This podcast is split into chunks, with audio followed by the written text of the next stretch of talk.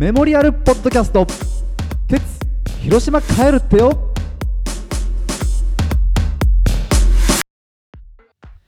皆さんこんにちは。岩本優です。僕たちの友人である鉄が広島に帰ってしまうことをきっかけに彼のことを語り合おうというポッドキャスト。今回のゲストはケンちゃんです。よろしくお願いします、よろしくお願いします。えー早速あのケンちゃんがね入ってくるなりお茶割りを飲みながら宝焼酎の柔らかお茶割りをのり飲みながらね こう収録を始めよう 収録に臨んできたけどこれもう飽きそうでしょもうこれ、うん、もう開いた。飽きたでしょこれや開いた。っぱ鉄との思い出はお酒なしには語り得ないっていうことですかねうん、まあ、そういうことですね。お酒入ってダメな方向に行ってるやつじゃん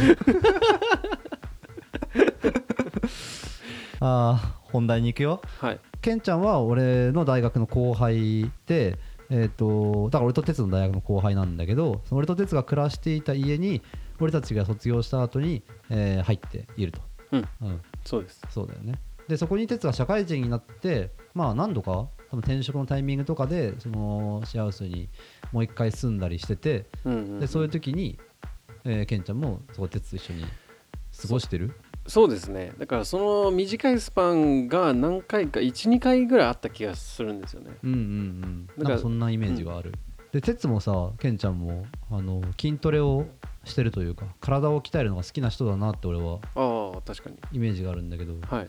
哲とそういうところでなんか一緒に鍛えに行ったりとかしたことある？いや、哲さんとはうん体鍛えるっていうよりかは、まあ、運動面でいうと野球がああそう一緒の趣味趣味というか、まあ、ずっと。経験者？うん、で、うん。あの結構あの、まあ、エイシンビルの裏で、うん。空き地であのキャッチボールしてました。あそうなんだ、うん。あていうかなんかキャッチボールしたらさイップス治ったみたいな話でそうそうそう。そ それ聞いたことあるわ。うなんか、哲ってイップスだったんだけどうん、治ったんだっけ？なんだっけ？治ったらしいですケンちゃんとキャッチボールしたら？はい。あの、まあ、何回かキャッチボールしてて、うん。で最初球弱いなと思ってたんですけど、うん。なんかある日からうん。急にめっちゃ球速くなって、うん。のどうしたんだろうみたいな思ってたらなんかイップス治ったわって言って。なんかケンちゃんの球見てたら治ったわって。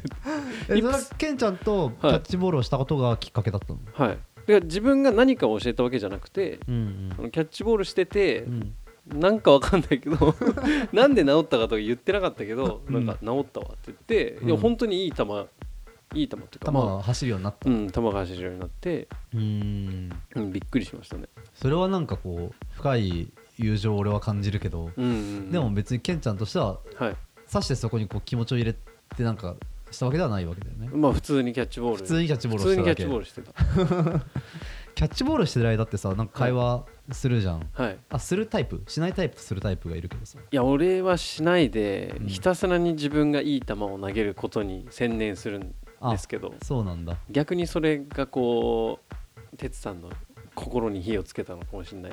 あー。ああいい球投げあこうやって投げるんだみたいな、うんうんうん、うん、そう。って思ってくれたのかも分かんないですけど。ああなるほど。そうそうえ一緒に草野球をしたことはある？あ1回だけあります。ああるんだ。1回だけあって。鉄のチームにあそうです。誘われたってこと？誘われて。うんうん。でその時は、うん。俺ピッチャーで2回だけ投げてうんうん。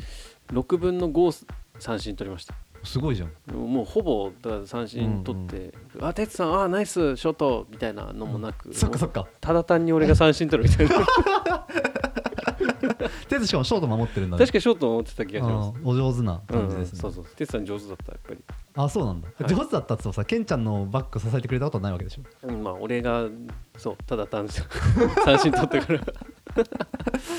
ケンちゃんが三振の山を築き上げる姿を鉄は後ろからこう眺めて、その背中を見ていたっていう、うん、見てましたね。でまあそれ前その前からまあ守備の守備機会を見てるんで練習をね。あうんうまいなと思ってたけど。あやっぱ鉄ってうまいんだ。いうまい。や今回清家がさあの清家も経験者なんだけど、はいはい。鉄やってて鉄がそう野球がうまいっていうねうん。話をしてて俺なんか鉄は野球やってることは知ってたけど、うんうん見たことないしその上手なんだって知らなかったんだけど、すごい上手ですよ。そうなんだ。普通に上手。普通に上手。ううん、なんか動きが、あ高校球児育ちかみたいな感じがする、なるほど。あとは哲さんとしたことといえば麻雀ぐらいですかね。そうだ。麻雀。麻雀だ。野球と麻雀のイメージ。昭和じゃん。まごうことなく昭和のキーワードじゃんこれ。確かに。そうか。あれケンちゃんは大学生の頃からもよく打ってたよね。大学生の頃打ってて、うん。だあの時大学生の時3人で麻雀してたから、うんうんうん。結構さんまのイメージが強いんですけど哲さんと打ってた時ってハーチンとうん。哲さんどれとかああののこたつで打ってるイメージが。いいななんか今すぐいいのを打ちたくなってきたな。なんかうん。あのすげえ覚えてるのがうん。3人でやってて哲さんが「あれ?」とか言ってめっちゃこう組み替えててうん。どんな手なんだろうと思ったらうん。普通にピンフとかうん。で上がってうん。でその次になんか速攻でバンって「あのあそれロン」って言ってうん「うーん2万4000点」とか言って倍マンあのうん。3倍マンとか言って、うんうん。どういう頭の使い方をするとそうなるんだ 簡単な、えー計算処理ができなくて複雑な処理はうん簡単にできるっていうこはい。でも急に「おそう3倍マンがそんなすぐ出るんかい」みたいな。と、か。ーなるほど。確かになんかあのー、説何考えてるか分かんないじゃん、うん。結構。だからこう麻雀でいう麻雀でいうと、うん。こう三味線ってうんこう虚言はいはいはい、押してブラフをね口で口でブラフをすることを三味線って、三味線。うん。哲さんってそれが三味線なのかうん、そうじゃないのかが全然分かんなくて。それは何なんだみたいな。本当にそれはそう。本当かどうかみたいな。本当かどうかって意味のあることを言わないからそうなんだろう。それがポジティブな意味なのかネガティブな意味なのかとかもよくわからないし、うん。例えば鉄ってさ麻雀打っててさ「あー行きそう!」とか言うの。ああいう。あれさどういう意味だよと思ってさ手がいいのか悪いのかよくわかんないし、確かに。だからもう途中でうん哲さんと何回かやってうん。ああもうなんかこの人の言ってることは聞かない方がいいんだろうなみたいうんうんうんななって、そうとりあえず聞かないようにしたらまあまあ勝てるようになったって 惑わされてた最初は。いやああいうのってさこううん。聞かないでいようと思って聞かないでいられるうちはまだよくてさなんか自分が調子悪いとさ、はいはい。ああいうのもいちいち腹立つんだよね。ああわかる。早く切れよ。どうしよっかなじゃなくて早く切れよ。ああそうか。鉄の麻雀はどうですか？鉄はこうさ麻雀は上手だと思いますか？いやーあまり。なんかそのハマった時はすげえ強いイメージがあるえじゃあ自分と鉄はどっちが麻雀強いと思ってる？でも俺の方が強いです。あんまり負けたイメージがない。でなんかこう手につけられない半チャンは23回あるけど、うんうん。まあ、トータル10回ぐらい打つと、まあ、俺が勝ってるみたいな、はいはいはいはい。まあ俺の方が強いだろう。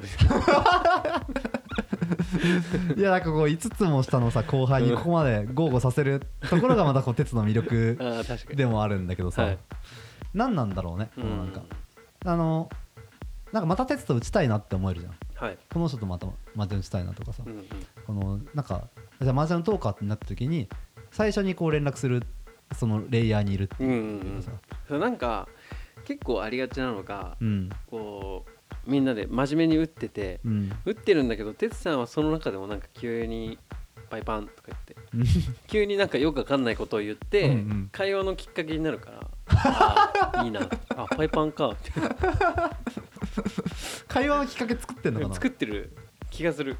そうなのか。でそれじゃなくても、うん。いやいいからそういうのとか言われてるじゃないですか、あのうんうそうん。周りの人に。うんうん。でそれだけでももういいかなってだからそのずっと黙々と打つよりこううんなんか言ってくれるのっていいなっていうのがうんうんうん。うん打ってて思った。ああじゃあ意味のないことでも言ってくれるとうん、会話のきっかけになって。そうそうそいいっていうことだよね。う、まあ、9割9分まあもういいんじゃないか。なそれあんまちょ もうちょっとえー静かにしてほしいなと思うけどそういう時はなんかあいいなと。で一緒に暮らしてる時にね、はい。その鉄と一緒に暮らしていた人の証言。っていうかまあもちろん俺も3年ぐらい学生時代住んでたからはい。まあわかるんだけど鉄ってさ散らかすよね。うん散らかす。散らかすよね。散らかすし、うん。俺が一番腹立ったのは、うん俺が正月、まあ、実家の青森に帰って青森？青森。青森帰ってて、うん。でまあ元まだ戻ってきて、うん。そしたらで俺が持ってきた座椅子とうん。俺が結構着てた、うん。あのフリース？フリース？うんうん。燃えてて。どどういうこと？みたいな。うん。で聞いたら、うん。なんかテンション上がって燃やしてたみたいな。いやテンション上がっても燃やさんとなんかそれ根に持つというか、うんうん。でその座椅子って、まあ、うん。燃えたままだけどみんな使ってるし、うん使っててでもこの背もたれの部分が燃えてるんだけど、うん。そこでなんかガビガビになっててこう裸で座るとうん。なんかちょっとチクチクしてもう毎回ムカつくんですよ。燃えたところがね いやそうそうそう。あの燃えなんつうんだろうこう燃えかすという燃えた破片破片って切れ端はい。がカピカピになってるよカピねカピになって、はい。痛えなって思って俺そういえばあの時フリースも燃やされたよなみたいな。あれ買ったばっかだったわみたいな。フリースはどうしたの？え？フリースはどうしたの？フリースはうん。もうなんか半分以上燃えててもう普通に着れないから、うんうん。でもなんか俺が青森から帰ってきてそう発見した時にはもう哲さんは多分東京かどっかに行ってて まあなんかこれにこうなんだろうまた弁償がうんぬんとか言うのもめんどくさいしまあね追撃するのもね。あそうそういうのじゃないしな。まあいっかと思って でもずっとこうね引っかかってる。あそう。なんか引っかかってはいないですけど、うん。その座 座椅子を見るたびにくっそみたいな。毎回思い出しちゃうみたいな。いつも根にあるわけじゃないけど、うんうん。おいみたいな。座りにくいぞみたいな。結構ある。あ二人で鉄とどっかに行ったこととかある？2人ではないけど、うん。確か俺が哲さんとほぼ初対面ぐらいの時にうん夏でうん。うん本当今8月今ぐらいの時期でうん。海港に行ったんですよ、はいはいはい。海の方で。こうみんなで確か4人ぐらいで歩いててうん。ブラブラしててそしたら哲さんが「ねえねえ」とか言って。俺その時まあ先輩だしうん。よく分かってないから「はい」って言ってこう見たらうん。下ベーって出してうん。そしたら下の上うにんセミの抜け殻が乗ってて「面白い」みたいな。舌出したまんまで。そうそうそう。怖っこの人。ギョッとするよね。よく知らないしね。そうでその後なんか上来になって、うん。あの乳首のところにあのそのセミの抜け殻の爪みたいなところ引っ掛けて「うん。ういなんだこの人」みたいな。なんて言えばいいんだろうみたい確かに。な な何を話せばいいんだろうっていうのがすごいこう第一印象にあるから。うん。うんなんか。一緒にいてね。そう難しいなみたいな。今回さその鉄が帰るっていう話は聞いた？そのあ聞きました聞きました。あ聞いてた？うん。うん。聞いててう、ん。で、まあ、哲さんとも何回か LINE してて、うんうん。で最後にうん。野球の試合ある言われて、うんで誘ってもらってたんですけど、うん。なかなかこう毎回社会人になってから予定合わなくて行けてなくてでうん。今回も予定があって行けなかったんですけど、まあその流れで LINE 続いててえど,、うんうん。どうやどうして帰るんですかみたいなうん。広島に、っていう話をしてたらなんかまあお母さんの具合が悪くてうん。病気になっちゃってうん。一緒にいてやりたいからあそうなんだ。広島に帰るそうなんだっていうのはその病気になったんだ。あそうらしいですらしいです。まともか それはいいだろ。なんかだるいから帰るとか言うのかなと思ったら、うん。普通にこうまともなこと言ってて。うんうん。でなんか、まあ、話進めてったらその祖父母もいないしお父さんも他界してて、うん。なんかお母さんがこうまあ病気は手術成功して、うん。まあ、回復に向かってるんだけど、うんうん。その一気に老けたりするじゃないですかそういうの。はいはいい。なかったりすると、そういうのが心配で、うん。一緒にいてやりたいから帰るまともかってまともだしめちゃくちゃ親孝行だな。すげえちゃんとしてるなと思って。ちゃんとしてるっていうか急にそういうところで出してくるんですよね。なんで？みたいな。まあそれはまあなんでというかまあちゃんと考えてのことなんだろうけど、いうん。や本当はそういうこと考えてるのかなみたいないつも。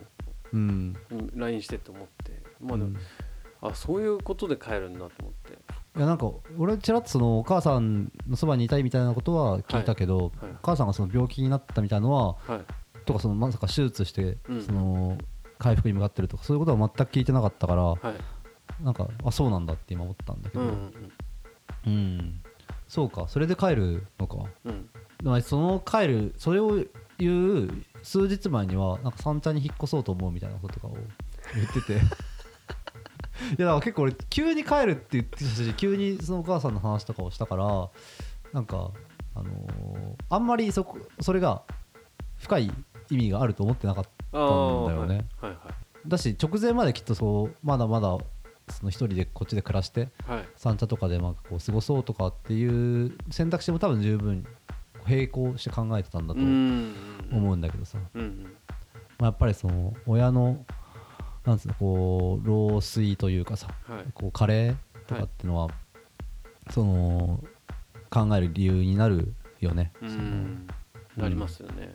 自分もそうで哲さんにうん。お母さん何歳なんですか?」って聞いたら62って言ってて、うん。お母さん自分のお母さんは63だからうん。うんあれなんですよ。まあそういう、まあ、病気とかそろそろあるだろうなって思うんですけど、うんで哲さんに聞いたんですよ、今まで仕事とかどうなんですか？みたいな。まあでも向こうで見つける広島で見つけるって言ってたんですけど、青森に帰ったところで仕事本当にないだろうなと思って。あケンちゃんが俺がうんそううん、もし青森に帰るとしたら、はい、まあ、広島に比べたら仕事はないだろ仕うと。事ない。うん。あのまあ広島言うても地方って言っても政令都市じゃないですか、うんが多分いろんな仕事があるだろうし、うんうんだったらまあ帰る選択肢もあるかなと思うんですけど自分もまあ実家には帰りたい。で青森に帰りたいなと思うけど帰ったら仕事ない。だからその公務員以外でその平均的なうん賃金を得られる仕事ってほぼないんですよね。あそうなんだ。本当にない。でであのバイトの時給のうん。最低賃金が今750円なんですよ確か。で東京に比べて400円ぐらい置いてかれてるから。うんうんうん。まあ400円って考えたらあれだけどなんか3分の2ぐらいになっちゃうっていうねそうそのことだもんね感覚が、で自分の年収に比べるとそうなるからうん。かといってなんか物価もねそうね物価がその分低いわけじゃないもんね、うん車も持たないといけないし。ああってなると厳しいなと思ってうんうん。でも本当にどうしても買わなきゃいけないってなったらまあ考えるかなぐらいですかね。うん。今のところはまあ東京にいてとか、まあ、関東近辺にいればまあリモートワークで仕事できるからうん。いいんですけど、うん。今のところは考えてないです。うん。俺からするとケンちゃんもそういうこと考えてるんだっていう驚きが今。考えてなさそうだなって、うん、考えてなさそうな気がねなんとなくしてたけどやっぱりそういうことってこう本当に考えてない人ってきっといないんだろうなっうんていうかさなんとなくそういう問題とうん。今は距離を置きたいからさ考えないようにしてるとかはさ、あるとしてもそのふとやっぱ一人になった時とか、はい。うん、親と連絡取った時とか、うん。そういうことって考えるよ考ね。えますよね。うん。でこの間も実家帰って、うん。お母さんが結構足腰悪いというか多分股関節の可動域がすごいちっちゃくなってて、うん歩きづらそうにしてて、あー。ああ年なんだなとうん、ね、久々にね実家帰るとそういう親の思って、うん、年を置いていく、ん。うん、姿っていうのを見てなんか心にくるものっていうのあるよあね。りますよね。うん。まあ一旦そう楓ちゃんも言ってたけど、うん。俺広島行ったことないし、うんうん、広島に行ってみたいなと思って。あーうんうん。一回広島に行ってうん。向こうで野球とかやってみたい、うんうんあの広島球場とか。えそんなのできるもんなの？あれ借りれます。あそうなんだ。いやハマスタもそうですけど、うんうん。あのなんか日程に空きがあればうんうん。できるから、うん。そういうなんか旅旅行ではないけど、うんそういう遊びもできたらなとちょっと遠征してアクティビティをするっていうことだよね。楽しそうと思って。おおいいじゃないですか。いいですよね。うん。じゃあまあそんなところではい。なんか言いそびれたこととかありますか？大丈夫ですか？あセミの抜け殻の話した？した。あじゃあ大丈夫です。お前マジか？酔っ払ってるのかこれ。いやいやいや。はいじゃあ本日は貴重なお話をありがとうございました、はい。えーメモリアルポッドキャスト「鉄広島帰るってよ」今回のゲストは、えー、けんちゃんでした。どうもありがとうございました。ありがとうございました